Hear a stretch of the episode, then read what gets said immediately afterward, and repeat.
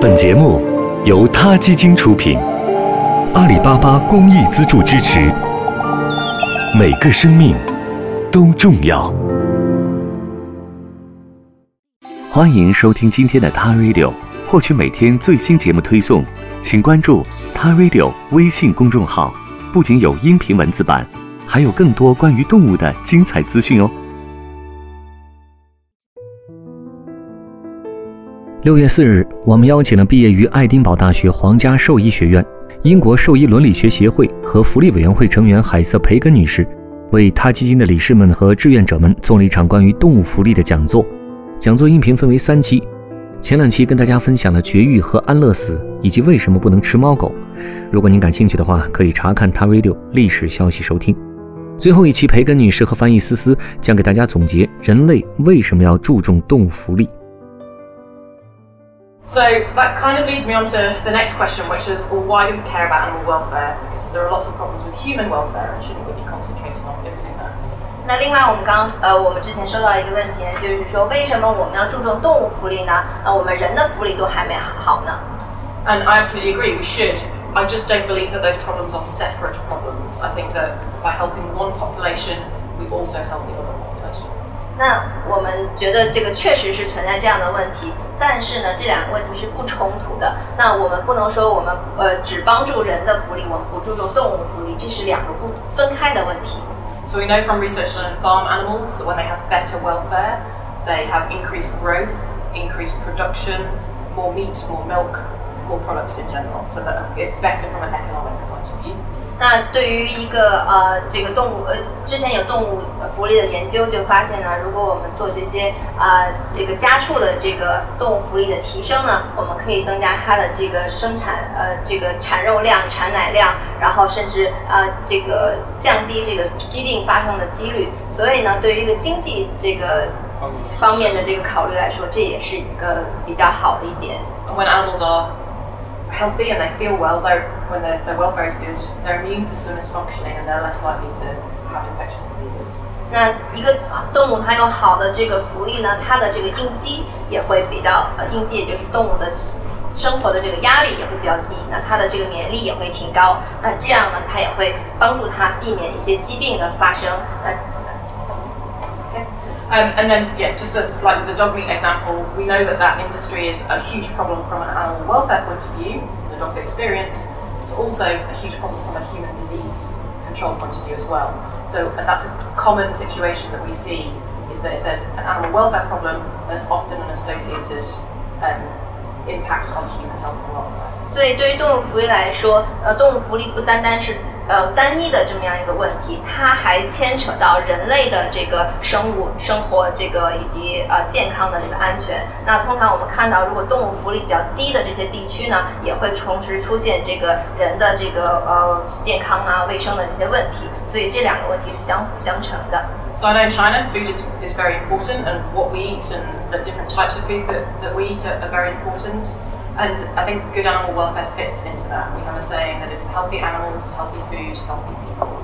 So by improving welfare for animals, we improve animal welfare for people too. 那在中国呢，我们这个食物问题是非常严峻的，所以呢，嗯，而且也是非常重要的，因为我们人口比较多。那所以呢，如果我们有一个的好的动物福利，我们有好的动物的健康，然后我们也会有高的这个生产量，然后我们人类的这个呃这个生物食品安全也会提高。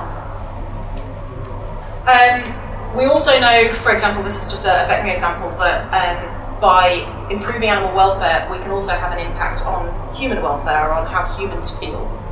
那对于我们兽医的角度来说，就是我们发现呢，就是呃，我如果我们提高这个动物的福利，那对于我们人之间的这个沟通以及这个伦理道德也会有提升。So again, I'm a vet, it's a veterinary example, but most vets they want to help animals. That's that's why they've chosen to be vets.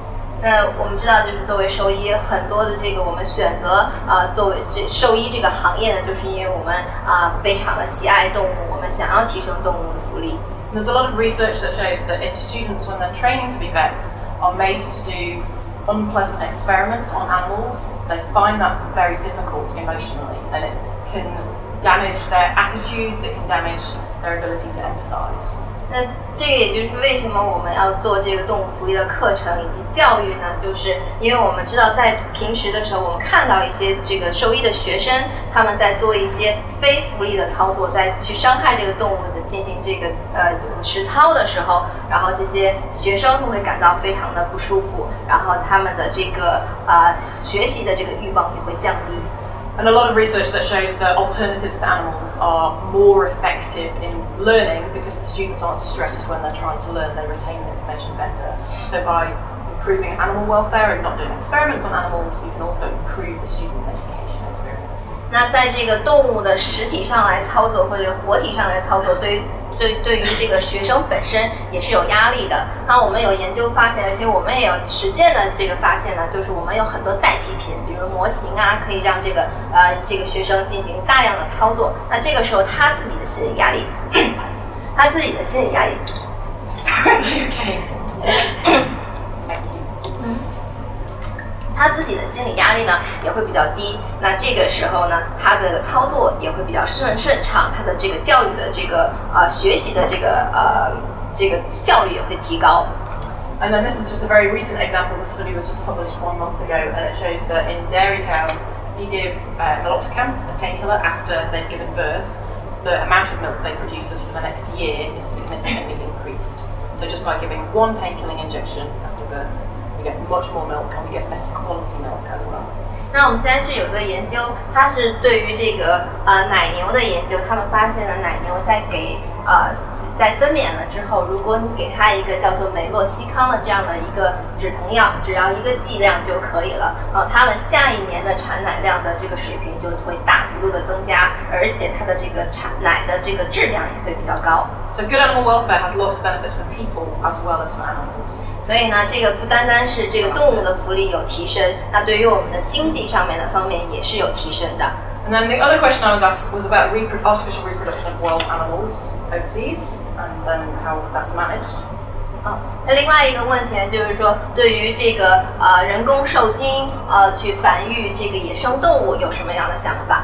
Um, and the system of managing zoos in other countries is, is quite different to China. I do a lot of work with zoos uh, in Europe and also in China. Um, in Europe, we have uh, a membership organisation, and animals are transferred between zoos for breeding. They're not bought and sold. 那这个中国的这个呃动物园的这个管理系统和这个欧美以及呃以及 英国、欧美这些国家是不太一样的。在英国呢，他们是这个动物园的这个系统呢，就是说他们所有的这个动物都会在一个系统，在这个呃列表系统里面，然后他们会呃把这个呃可以繁育的这些动物互相的呃交换，然后来进行繁殖。And those decisions are made according to the genetic diversity to promote uh, good diversity for breeding, but also according to the standard of the zoo. So the zoo has to be a very good standard to be able to share animals like that. And that means that we have much more natural breeding success. 那什么样的这个动物呃以及动物园可以去繁育这个呃这个 呃野生动物呢？就是被圈养的野生动物，就是首先它这个动物园的它的这个标准要是非常高的，还有一个很高的这个评判评估的这个体系。然后另外呢，还是你的这个动物要保证它的这个基因的这个多样性，要不能是近亲繁殖，保证它的这个呃减少它们的遗传病啊以及基因多样性。Farming of wild animals in other countries is very rare. Probably the only exception, exception is maybe some foxes for fur in countries like Russia. Um, but otherwise, it's we don't farm animals for medicine, for example. It's, it's quite rare to farm wild animals. 呃，那对于这个大批量的饲养野生动物是非常呃罕见的，但只有可能，比如说呃俄罗斯这种就是产这个呃毛皮的这个毛皮的这个国家呢，他们会去呃大量的繁殖这个呃狐狸呀、或者是雕啊，然后来收取它们的毛皮。And it's well recognised that conservation is not just about breeding, conservation is about the protection of wild habitats and keeping animals in the wild as much as possible. So we don't want to bring them into captivity and try and farm them. What we want to be trying to do is protect them in their natural environment. 那对于物种的保护以及环境的保护呢，它呃这个其实是 不单单是我们要保护这个动物的物种，而我们要做的是让它们这个物种在它们正常的这个呃野生的条件下的这个数量的提升。 So we see them as being valuable for their own cells and their own habitat and what that provides for us to be able to see beautiful places and understand more about their natural behaviours rather than for an economic benefit. 所以呢，我们要保护的就是说，让他们在自然的环境下啊、的这个提升，然后保护我们自然环境，然后让人可以就是去欣赏在自然状态下的这些啊、美景以及动物的这个生态，而不是说我们把它们放在一个笼子里，然后为了自己的经济利益，然后啊、去繁育或者是所谓的保护这些动物。But we do know that animals are not breeding naturally, main reason for that is that the environment is wrong. And so trying to make them reproduce artificially often does not work because their physiology is changed due to the stress.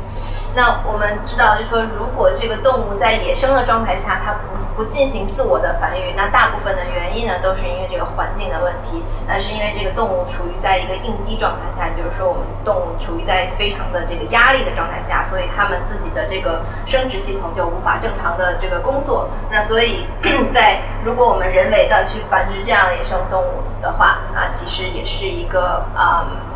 相同的情况。相同的情况，然后它也是一个不太不太长久的，不不是一个长久之计。 And if we try and interfere too much, we change everything. So if we use artificial insemination, hand rear babies, those animals grow up not knowing how to be real animals and therefore they don't know how to interact socially or how to breed naturally or how to cope or survive in the wild. So it's actually really important that rather than using technology to improve breeding, we change the environment to make that better and then the animals breed naturally.